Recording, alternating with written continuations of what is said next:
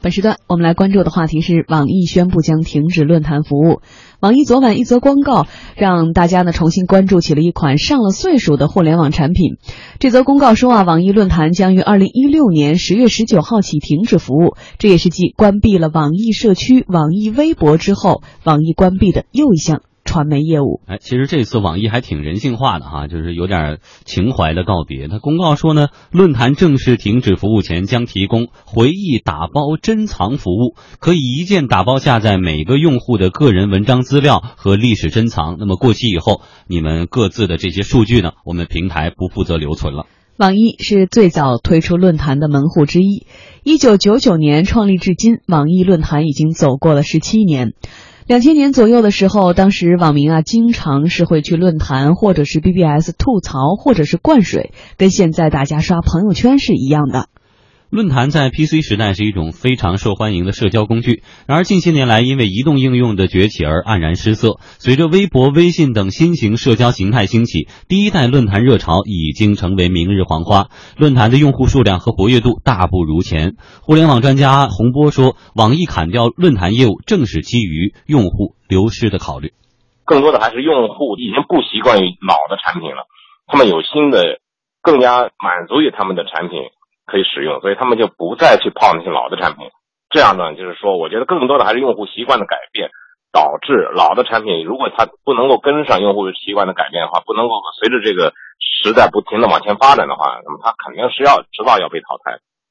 也有观点认为说，网易论坛的停止运营和网易新闻拆分上市有着直接关系。网易呢将通过分拆新闻业务，寻求三亿美元融资，从而呢专注于核心的在线游戏业务。停止网易论坛的运营，可以让媒体业务更加的精简，对网易集中精力在新闻客户端等内容产品也有益处。网易论坛的衍生产品网易社区早在二零一二年就宣布停止运营了，而网易微博也在二零一四年停止了服务。洪波说，砍掉用户少、变现难的业务是互联网公司很常规的动作。互联网公司关闭一些已经没有多少用户的这些服务是很正常的。呃，很多的服务可能大家没有注意到的，其实已经都关闭了。呃，包括很多的网站，可能早期都会有很多的这个提供 BBS 服务、论坛的服务。那这些服务呢，可以说在中国互联网发展的初期呢，是一个非常普遍的一种服务。那随着互联网的发展越来越精细化，你的服务越来越升级，那么。这种 BBS 服务其实已经落后于今天这个时代，它已经不能够满足网民的这种越来越多样、越来越更加精细化的这些需求，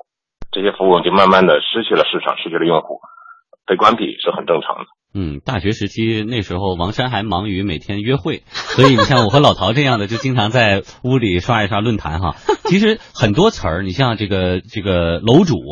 就是其实就是你发布一篇文章，你发了一长段，然后第一个留言的叫沙发。第二个叫板凳，然后还有这个置顶的这些说法，都是从论坛开始来的。灌水吐槽，哎，对你发一条这文章以后，底下开始留言，但其实你在这个论坛进入的主页当中，跟一个目录一样，有最新留言就会提到上面去，所以那些不再有人关注的，慢慢就沉下去了，就要沉了。老陶觉得，为什么这样的一个看起来还挺活跃的一个平台，现在开始不不为人所关注了？嗯，大家看一下时代就知道了。它九九年、二零零零年前后出现的那个时候，实际上大家对信息的渴求。是非常强烈的，大家非常希望能够看到一些可能我们外界或者我们不知道的这些这些东西，在主流媒体之外的，在主流媒体之外，或者在信息之外，能够找到一些更加细节化、更加生动的，或者是更加呃可能不为人知的一些东西。对，所以在这样的一个背景之下，那个时候的新闻大家还知道，因为基本上都是媒体发布的，而媒体发布的显然都是就是就是可能细节方面啊，或者真实性方面啊，或者是在生动性方面啊，都不足以来。来支撑大家对于这种新闻更加丰富内容的一种渴求，嗯，所以论坛出现之后，其实那是一个早先的自媒体。大家就能发现，那个人，那个人可能他经历过的一些内容，可能对你而言就是一个，就是一个非常新鲜的一个内容。嗯，所以大家都愿意堆在论坛里面去看一些可能有意思的东西。帖子啊，这样的，因为那个时候吸取信息的渠道和方式是不一样，所以那个时候呃架楼也好，那也是一种社交媒体的一个前前身，也是一个雏形。因为这样一来，其实我跟你就会有一些联系。我可能跟你是不在一个地方，也不是一个，你也没见过我，我也没见过你。但是因为这样一个帖子，可能我们在互相交流的过程当中，我们就熟知了，我们就联系起来了。嗯所以这样一来，其实这种对于社交的需求，对于信息的需求，对于表达自己建意见和建议，甚至所知所晓的这样一些这样一些呃需求，都在论坛里那面得到了这么看看来的话，其实现在这些需求还是存在的呀。都是真实存在的，啊只是当时的这样的一种技术手段能够达到的，就是论坛。那现在是被微博或微信取代了吗？对，我觉得随着这种时代的发展，随着智能手机的出现，随着微博、微信的更加的成熟，嗯那自然它会有一个更新换代的过程。任何一个产品，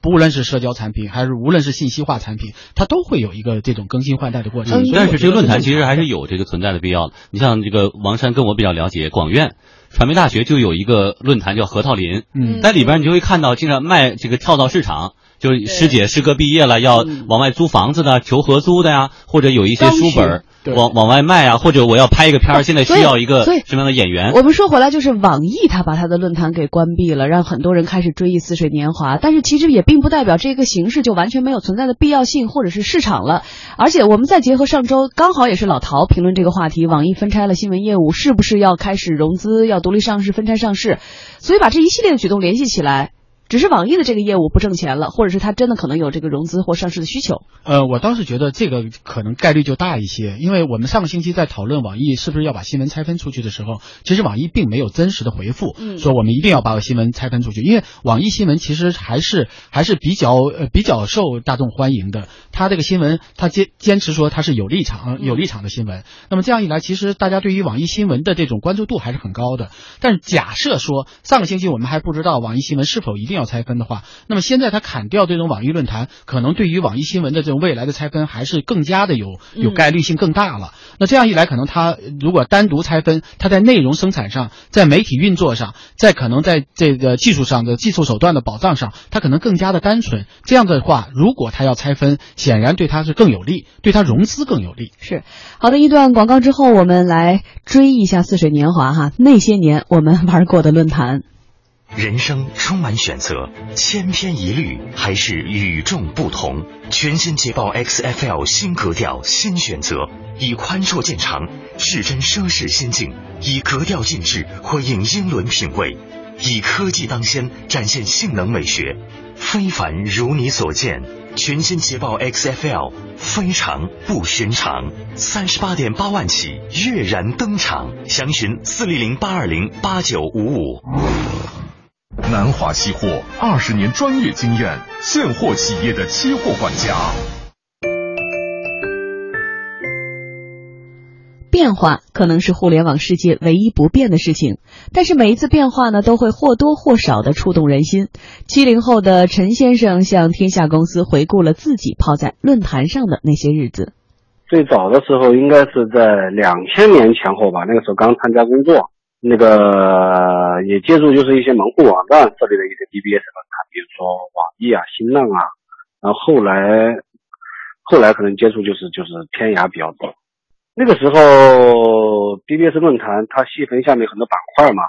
有时候就想上去看一看大家在关注一些什么，有时候或者自己想关注的事情，看一下同年龄段呢、或者社会上的人们对他们是一个什么样的态度，有时候或者说在上面跟人家一些交流互动啊，或者说自己一些好的想法放到上面去，看看大家的一些评论啊，或者怎么样一些，算社交的一种方式吧。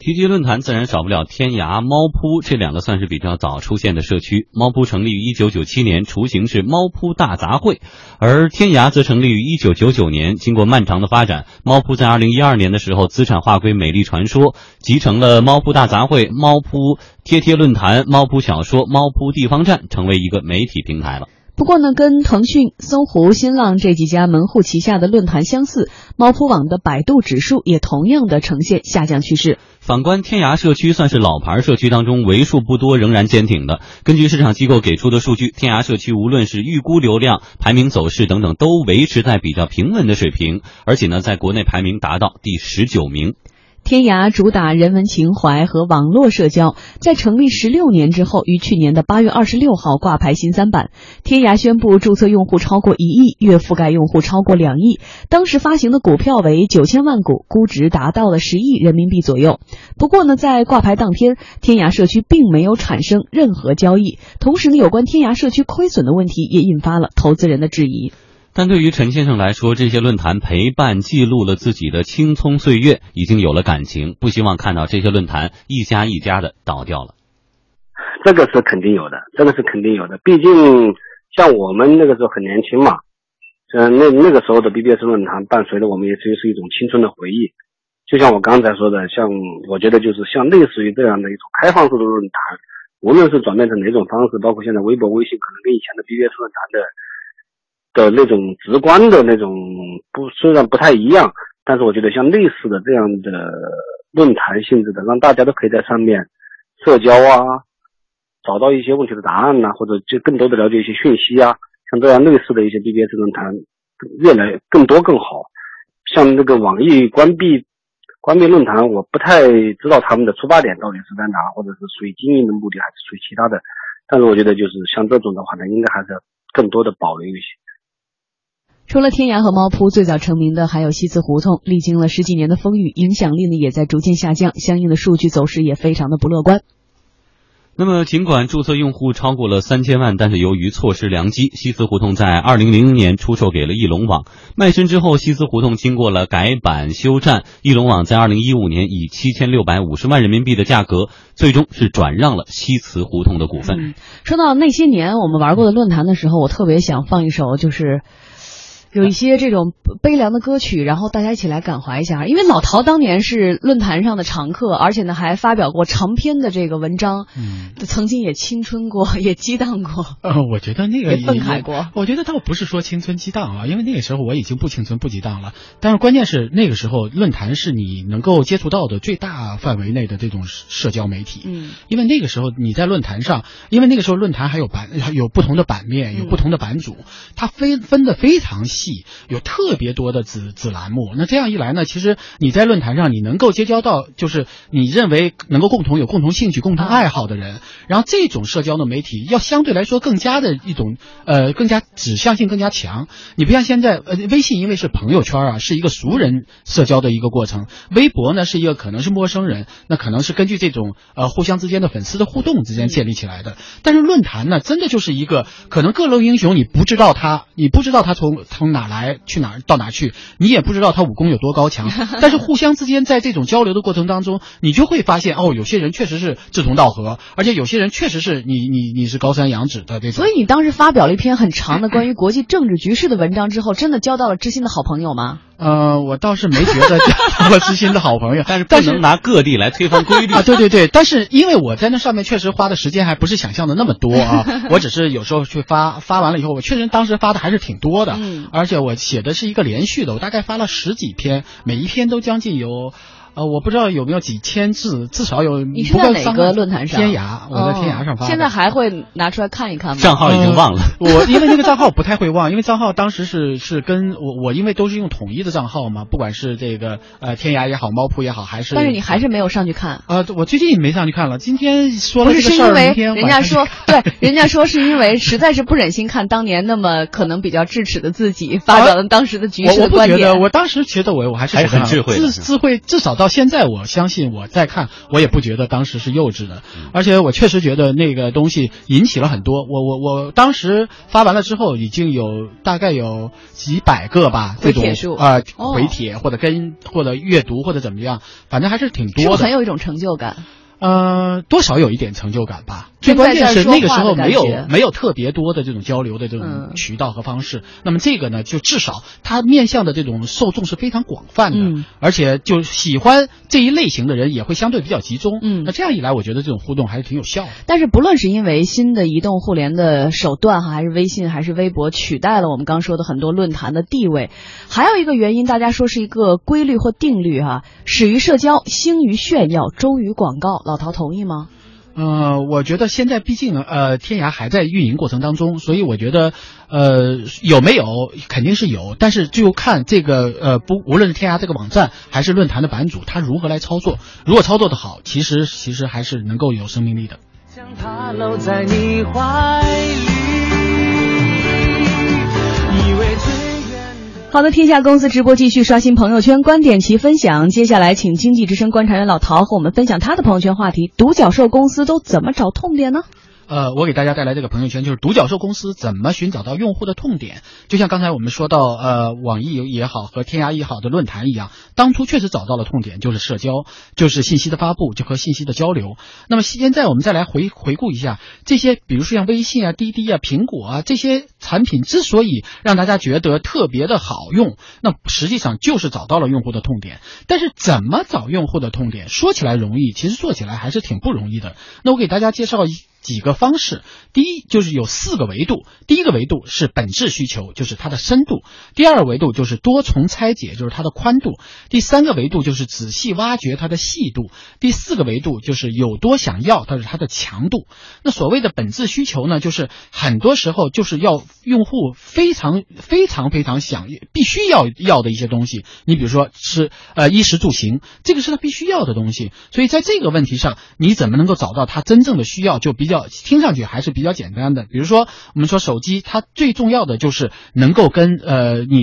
你需要交流和需要呃社交的这样的一个可能性，而且这种移动的这种交流可能是更加的让人更加的需要。那么这种呃本质的需求呢，就跟衣食住行跟你一个人性其实有更多的关联。第二个就是它的宽度，我们知道有有这样的需求之后，你怎么能够通过它来找到更多的一些相应的特征？比如说产品的特征可以。分解成性能、价格、产地、使用者的特征，可以分成目标人群和期待品牌。所以这就是一个多重拆解的过程。那么仔细，呃，第三个维度就是细度。那么细度就是把它变得更加的仔细一点。他要这个东西，他要这些东西的什么地方？比如说，呃，我们说滴滴打车，不仅仅是说轻松打到出租车，可能还要打到一些高端的车，而且可能打到更加舒适的车。所以这些就是一个细度。最后一个就是有多想要，就他是不是非常迫切的希望要到这些东西？那么这样一来，可能你就容易找到你用户的痛点了。嗯，好的，谢谢老陶分享。